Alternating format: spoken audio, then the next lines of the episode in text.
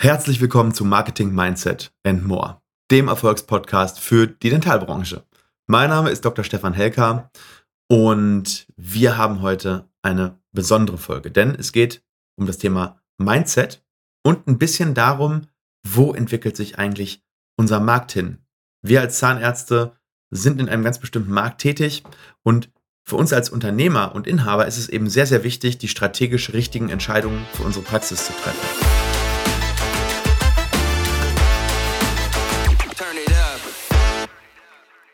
Und die Folge heißt nicht umsonst, warum du wachsen musst, um in Zukunft das zu verdienen, was du jetzt verdienst.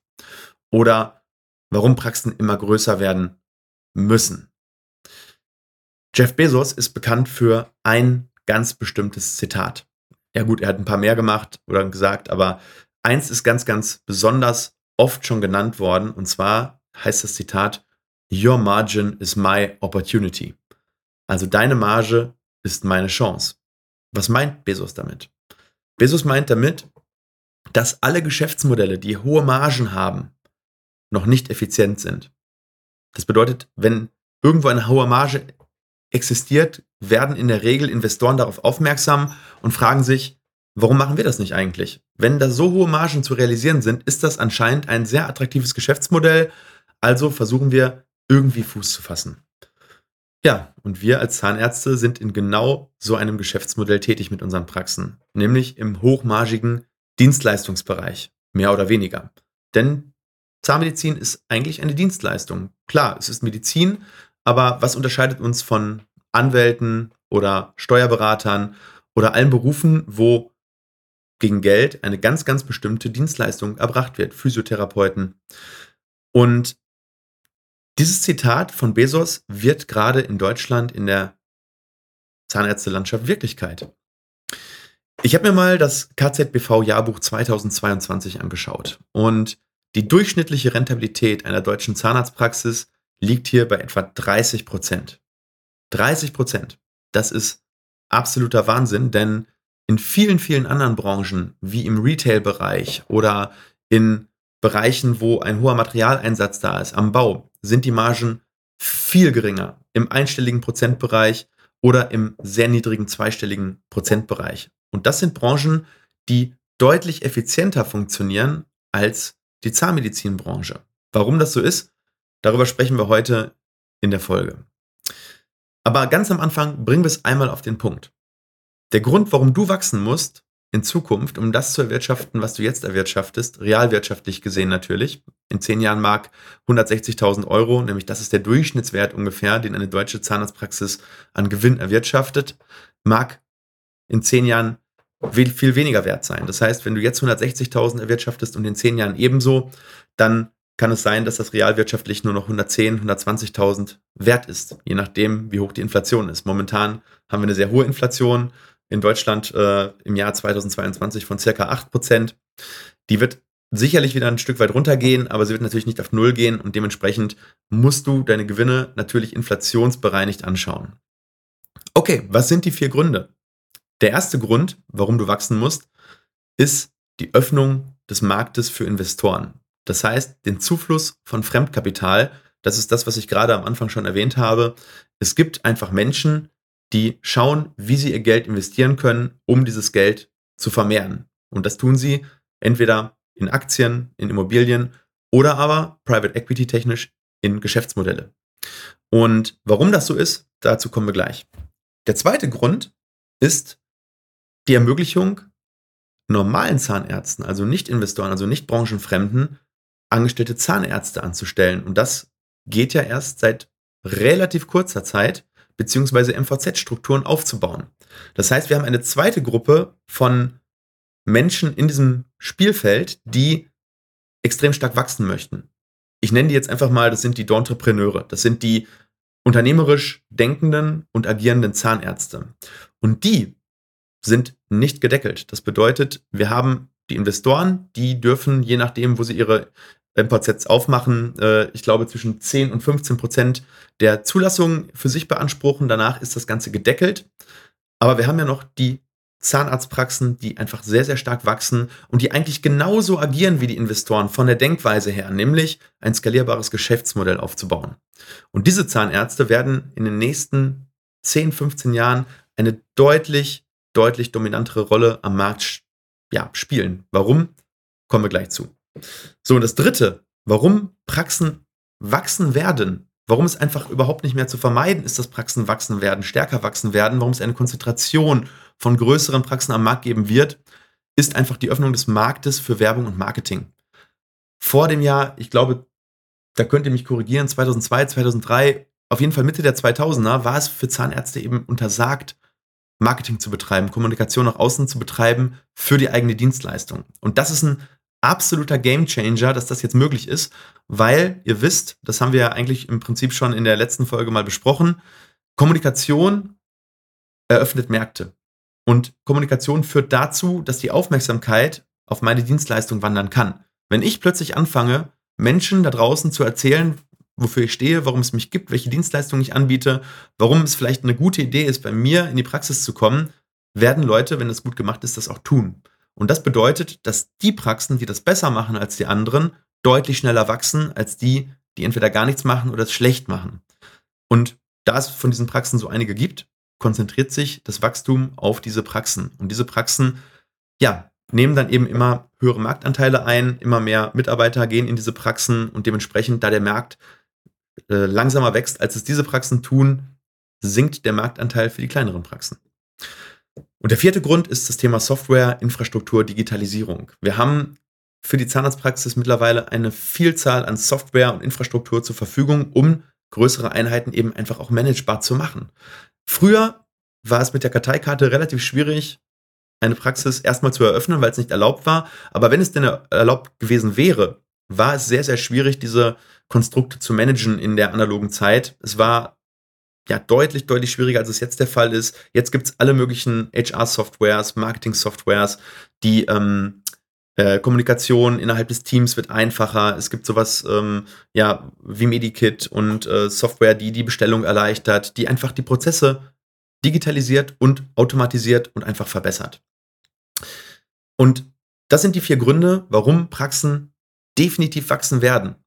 Warum du aber mitwachsen musst, das ist ja die andere Frage. Weil du könntest ja auch sagen, gut, sollen die anderen Praxen ruhig wachsen, ich bleibe genauso groß, wie ich bin.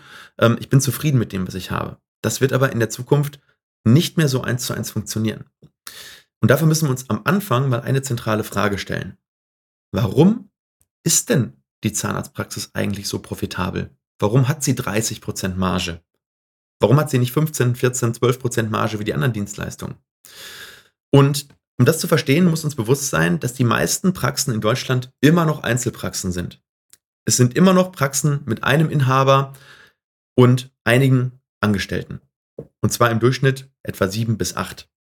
Und der Durchschnitt, das sind auch die größeren Praxen mit drin. Also die durchschnittliche Einzelpraxis hat wahrscheinlich etwa fünf Mitarbeiter und wird von einem Inhaber geführt. Und die Praxen sind deswegen so effizient und rentabel, weil der Inhaber die beste und effizienteste Fachkraft ist, die man überhaupt bekommen kann. Dieses Thema selbst und ständig kommt einem da so ein bisschen in den Kopf. Also, warum? Ja, weil du als Inhaber so viel Leistung bringst, ohne dich selbst in den Personalkosten mit drin zu haben. Denn das ist das, wie die meisten BWAs geschrieben werden. Am Ende gibt es eine Einnahmenüberschussrechnung und ähm, nehmen wir mal ein Beispiel. Wir haben eine Praxis mit vielleicht einer Million Umsatz. Das ist schon eine sehr, sehr gut gehende Praxis äh, und 300.000 Gewinn. Du könntest das Ganze auch halbieren, dann wird es auch funktionieren, aber so ist es halt einfach rechenbar. Und diese 30.000, 300.000 Gewinn führen eben zu einer Rentabilität von 30 Prozent. Ja, das Problem ist einfach, der Inhaber ist in diesen Kosten nicht mit drin. Jetzt gehen wir mal davon aus, dass bei einer Praxis mit einer Million Umsatz, die kein Eigenlabor hat, vielleicht 250.000 davon Fremdlabor sind und es verbleibt ein reiner Honorarumsatz von 750.000. Eine Praxis dieser Größe hat sicherlich irgendwie in irgendeiner Art und Weise vielleicht noch eine Prophylaxeabteilung. Das bedeutet, vielleicht 150.000 ähm, bei einer guten Prophylaxepraxis wären dann der Umsatz über die Prophylaxe. Also der Wert ist natürlich auch beliebig abänderbar. Aber das würde im Prinzip heißen, dass der Inhaber 600.000 Euro an Honorar selbst erwirtschaftet. So, wie bekommen wir denn jetzt die eigentliche Rentabilität raus? Also nicht die Rentabilität inklusive dem Inhaber, sondern die inhaberbereinigte Rentabilität. Und dafür muss man mehr oder weniger kalkulieren, was man einem angestellten Zahnarzt zahlen müsste, um diese 600.000 Honorarumsatz zu erbringen. Und da können wir jetzt mal einfach ein Rechenmodell machen. Wir gehen mal davon aus, dass dieser Zahnarzt eine 25-prozentige Umsatzbeteiligung bekommt und diese Leistung alleine erbringt. Also, dass er 600.000, 50.000 Euro im Monat, das ist schon richtig, richtig gut. Aber sagen wir, wir finden so jemanden. Dem müssten wir also für die 600.000 Euro Umsatz 150.000 Euro Gehalt plus Arbeitgebernebenkosten, die kommen nämlich immer noch dazu. Die sind bei so einem hohen Gehalt dann irgendwann gedeckelt bei 15.000 Euro pro Jahr, macht ungefähr 165.000 Euro, die ich in die Kosten mit veranschlagen müsste. Das heißt, ich hätte dann noch 135.000 Euro übrig und damit eine inhaberbereinigte Rentabilität von 13,5 Prozent. Viel, viel, viel, viel weniger als die 30 Prozent, die wir vorhin noch ausgerechnet haben. Und das vor allem aber auch nur, wenn der angestellte Zahnarzt dieses Honorar alleine erbringt. Jetzt stellt euch vor, wir müssen zwei Zahnärzte dafür anstellen, die jeweils 25.000 Euro Honorar machen. Die brauchen dann mehr Zimmer, mehr Assistenzen, verbrauchen höchstwahrscheinlich mehr Material, weil sie nicht so achtsam damit umgehen wie ein Inhaber. Und schon sinkt die Rentabilität dieser Praxis deutlich unter 10%, vielleicht auf 5%. Wenn wir ganz, ganz schlecht wirtschaften und die Prozesse nicht gut sind, vielleicht sogar auf 0% oder darunter. Das heißt, die Rentabilität der eigentlichen Praxis, geschäftstechnisch oder unternehmerisch, ist ziemlich gering. Also gehen wir mal davon aus, dass sie vielleicht zwischen 5 und 10 Prozent liegt. Ja, warum haben wir das jetzt eigentlich ausgerechnet? Fragt ihr euch vielleicht. Also, warum muss ich das jetzt wissen? Und um zu verstehen, was jetzt kommt, müsst ihr eine Sache wirklich verinnerlichen. Ihr als Praxisinhaber seid der absolute Hauptgrund für die Rentabilität eurer Praxis. Das klingt jetzt erstmal gut, ist aber eigentlich richtig schlecht. Denn andersrum bedeutet das, die meisten Praxen sind eigentlich ziemlich schlecht gemanagt oder haben schlechtes Marketing oder beides. Denn der Inhaber fängt eigentlich die Unrentabilität oder die, die schlechte Rentabilität der Praxis nur auf. Das heißt, wenn ich jetzt eine solche Praxis, die erstmal auf den ersten Blick total gut aussieht, also eine Praxis von 300.000 Euro Gewinn, eine Million Umsatz, das ist eine Praxis, die sehr, sehr gut geht. Wenn wir das Spiel jetzt mit 200.000 machen würden, könnt ihr euch das ausrechnen, dann, dann landen wir wahrscheinlich sogar im, im negativen Deckungsbereich für angestellte Zahnärzte. Also das bedeutet, wenn man diese Praxis jetzt einfach weiter wachsen lässt, dann ist sie im schlimmsten Fall gar nicht rentabler, wenn sie größer wird, oder nur ganz marginal rentabel. Und das ist im Prinzip der Grund für alles. Denn genau das wissen die Investoren und, und die unternehmerisch guten Zahnärzte. Und von denen gibt es immer mehr da draußen am Markt. Diese Praxen sind dazu, bei den Investoren dazu verdammt zu wachsen, weil genau deswegen ist das Geld erstmal primär in den Markt geflossen. Und bei den unternehmerischen Zahnärzten, da ist es meistens schon gar nicht so, weil diese Zahnärzte, die bauen ihr Konstrukt von vornherein relativ stark auf. Also selbst wenn es jetzt viele Investoren am Markt gibt, die blauäugig in den Markt reingegangen sind, die gesagt haben, wow, ich gehe in diesen Markt rein, das sind 30% Marge, your margin is my opportunity, das verleiben wir uns ein, da gehen wir mal richtig schön rein und machen eine gute Ren äh, Marge, eine gute Rentabilität. Selbst wenn die jetzt primär erstmal auf die Nase geflogen sind, zum Beispiel gibt es das ähm, Agreement, dass Inhaber noch drei, fünf, manchmal sieben Jahre weiterarbeiten, also im Earnout sind und dann danach die Praxis quasi auf ja, einen Angestellten, leitenden Zahnarzt umgestellt wird und spätestens dann, spätestens dann ähm, sackt die Rentabilität der Praxis dann in den Keller. Das mag sein, aber wir haben im Prinzip das, ja, das Prinzip der Evolution. Das heißt, die investorengestützten oder geführten ähm, Ketten, die es schaffen, aus diesen Fehlern zu lernen und die es schaffen, aufgrund des Drucks, der jetzt entsteht, ihre Prozesse zu verbessern, weil die sind jetzt unter massivem Druck teilweise, weil sie merken, okay, unsere Rentabilität geht runter, wir müssen unsere Prozesse verbessern, weil wir haben schon diese Größe und wenn wir das jetzt nicht tun, dann schmiert uns das ganze Geschäftsmodell ab und die haben das Geld in der Hinterhand, um das auch zu tun. Das bedeutet, diese Konstrukte sind jetzt dazu verdammt, an ihren Prozessen zu arbeiten, an ihrem Marketing zu arbeiten und die unternehmerisch tätigen Zahnärzte, die machen das sowieso schon, weil meistens ist das genau der Grund, warum sie so stark wachsen, weil sie eben irgendetwas besser tun als der Rest der Praxen. Meistens machen sie primär erstmal ein besseres Marketing, wachsen dann Und wenn während des Wachstumsprozesses, weil das ein eher organischer Prozess ist, verbessern sie laufend ihre Prozesse und stellen ihr Konstrukt eben auf skalierbare und systematische Prozesse um. Das heißt, ein kleiner Inhaber hat im Zweifel gar nicht diesen großen Druck, weil er durch seine gute Fachkrafttätigkeit immer noch genug verdient, um zu überleben, selbst wenn die Marge ein bisschen sinkt. Ja, dann sinkt sie vielleicht von 30 auf 25 Prozent, weil vielleicht ähm, erstmal kurzfristig irgendwo ein Mitarbeiter wegfällt oder weil irgendwo eine Kostensteigerung ist oder eine Investition. Bei einem großen investorengeführten MVZ, wo kein Inhaber da ist, da sieht das ganz, ganz anders aus. Da sprechen die nackten Zahlen, da ist nichts geschönt und da kann man dann eben auch durch die finanzielle Macht und durch die finanzielle Kraft eben schauen, dass man das Ganze dann besser aufstellt langfristig und die Ketten, die überleben, die das schaffen, werden profitabel wachsen können. Und genau das funktioniert oder, oder findet gerade jetzt am Markt statt im Hintergrund. Deswegen hat man jetzt erstmal diesen Wachstumsprozess gefühlt, sind die MVZs ein bisschen aus der, ja, so ein bisschen aus dem Fokus raus, weil man, weil man jetzt dann doch sagt, ach, die haben es ja nicht geschafft. Ich kenne aber zwei, drei Konstrukte, die an einem Punkt sind, wo sie sich jetzt gerade konsolidieren und eben ihre Prozesse deutlich, deutlich verbessern. Also dieser Lernprozess sieht eigentlich folgendermaßen aus ähm, sowohl bei den investorengeführten als auch inhabergeführten Praxen. Sie arbeiten an den Punkten 3 und 4, die wir oben schon kennengelernt haben. Also, sie führen Software ein. Sie führen Managementpersonal ein. Das heißt, sie arbeiten an dem Thema Führung und Personal. Sie schaffen Systeme und vor allem ist das für kleinere Praxen deutlich schwieriger zu realisieren. Also gewisse Systeme ähm, sind einfach erst rentabel oder sind erst effizient ab einer bestimmten Pers äh, Praxisgröße. Zum Beispiel die Personalkosten in einer Einbehandlerpraxis für eine echte Managerin oder einen echten Manager sind extrem hoch. Ja, vor allem, wenn derjenige diesen Titel auch verdienen soll.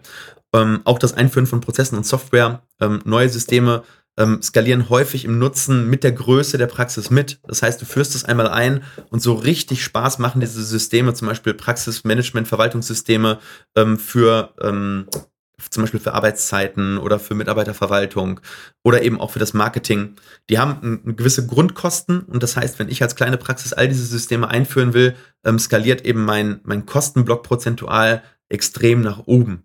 Zum Beispiel für Software oder für IT oder für all diese anderen Sachen. Wohingegen in einer Praxis, die fünfmal größer ist, das Ganze ähm, dann eben von den, vom Nutzen her linear, aber von den Kosten her eben nicht linear mitskaliert. Und sie sorgen natürlich für ein professionelles Marketing und ein professionelles Branding, also für mehr Sichtbarkeit, für mehr Wachstum und dadurch akquirieren sie eben den oberen Bereich der Patientenpyramide, also die hochmargigen Behandlungen. Das heißt, es wird für Sichtbarkeit im Bereich Implantologie, Ästhetik, Alignerbehandlung, Prophylaxe gesorgt, delegierbare Leistungen, die eine gewisse Rentabilität abwerfen.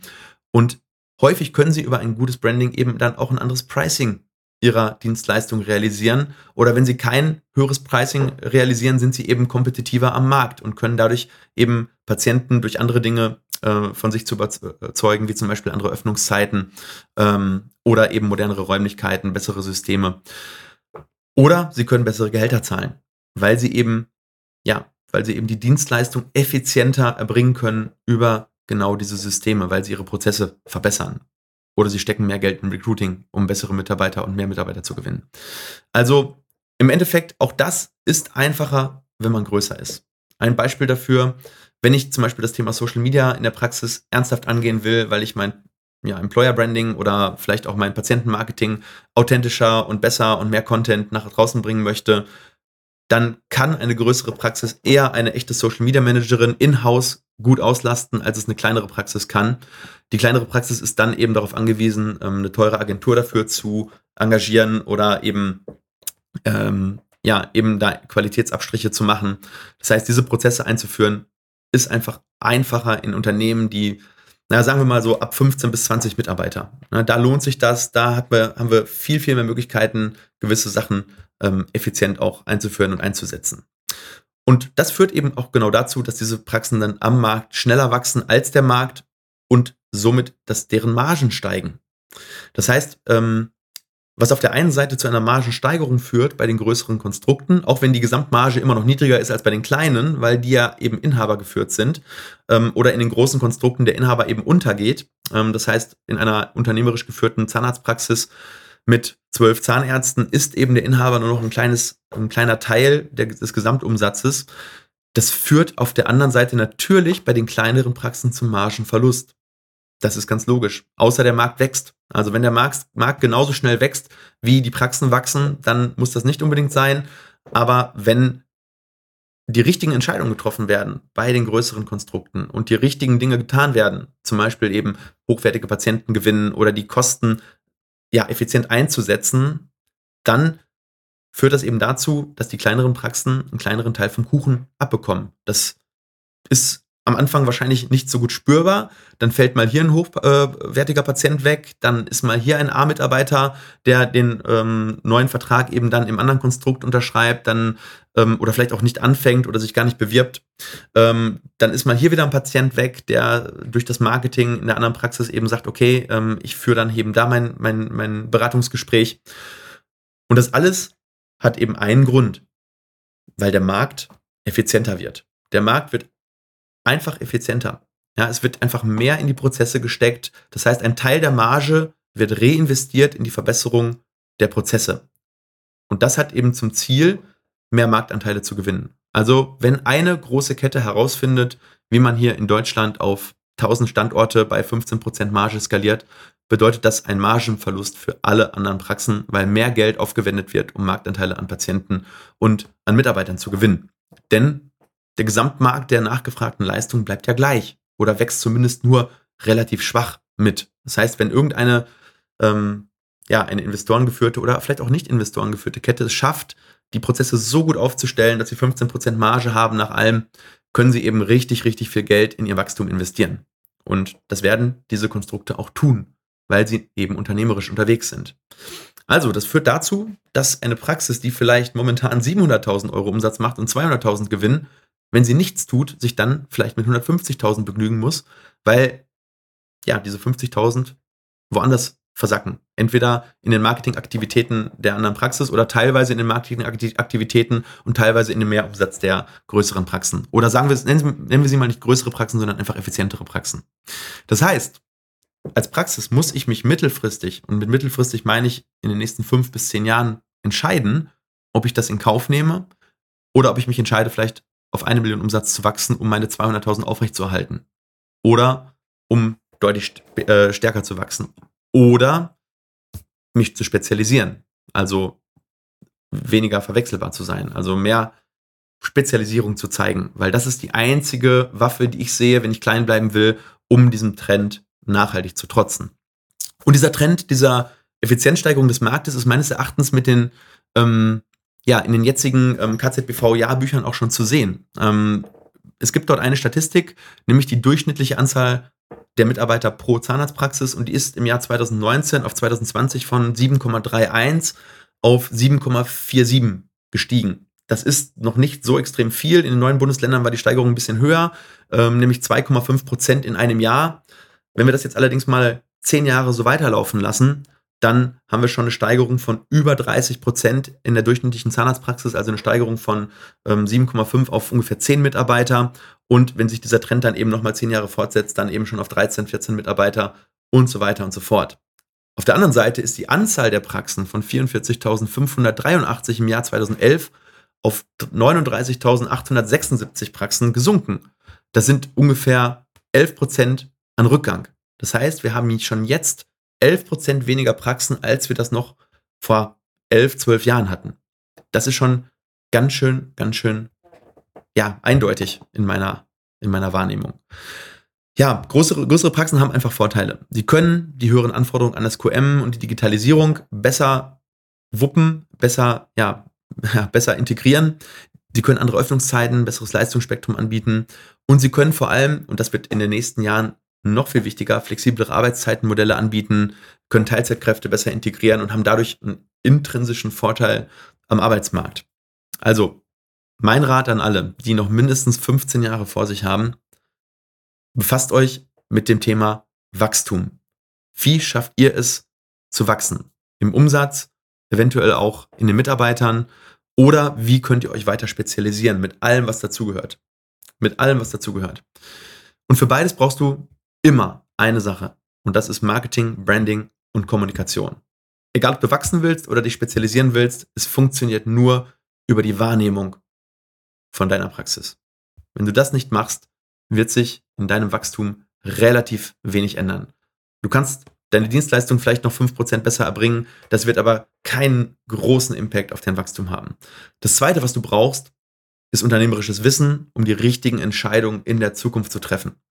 Du musst genau wissen, wo du hin möchtest. Du brauchst Ziele, du brauchst Klarheit und du brauchst vor allem auch die Skills, um deine Mitarbeiter auf dem Weg dahin mitzunehmen, denn das Ganze ist definitiv ein Change-Prozess. Eine Praxis, die zehn Jahre das gleiche gemacht hat und jetzt eine Entscheidung trifft, etwas zu verändern, geht definitiv in einen Change-Prozess rein und das bewegt bei den Mitarbeitern definitiv etwas. Du musst es als Unternehmer schaffen, dass diese Mitarbeiter, die treu mit dir in den letzten Jahren gegangen sind, sich sicher fühlen und das Commitment abgeben, diesen Weg mit dir zu gehen, weil sie denken, dass es die richtige Entscheidung ist. Und dafür müsst du erstmal wissen, dass es die richtige Entscheidung ist. Und dann brauchst du auf jeden Fall ein positives Mindset und viel, viel Energie. Das ist etwas, was jeder Selbstständige natürlich immer braucht, aber in den nächsten Jahren wird es noch unverzichtbarer, denn der Markt wird härter. Da können wir uns auf den Kopf stellen, das kannst du gut finden, das kannst du schlecht finden, aber das ist nun mal Fakt. Mit all diesen Grundvoraussetzungen, die wir in dieser Folge besprochen haben, ist es unabänderbar. Ja, all diese drei Dinge bekommst du hoffentlich hier im Podcast und wenn du tiefere Fragen zu einem dieser Themen hast, dann kontaktiere uns super gerne und wir schauen, ob wir dich weiterbringen können. Wir machen einen kurzen Call und schauen mal, ob wir dich mit deinen Praxiszielen mit unserer Agentur unterstützen können. In jeder Veränderung liegt auch eine Chance. Gehört zu denen, die davon profitieren. Gehört zu denen, die davon profitieren. Weil es wird genug Leute geben, die nicht davon profitieren. Du hast es in der Hand, dir die Seite auszusuchen. In diesem Sinne, ganz liebe Grüße und bis bald. Euer Dr. Stefan Helfer.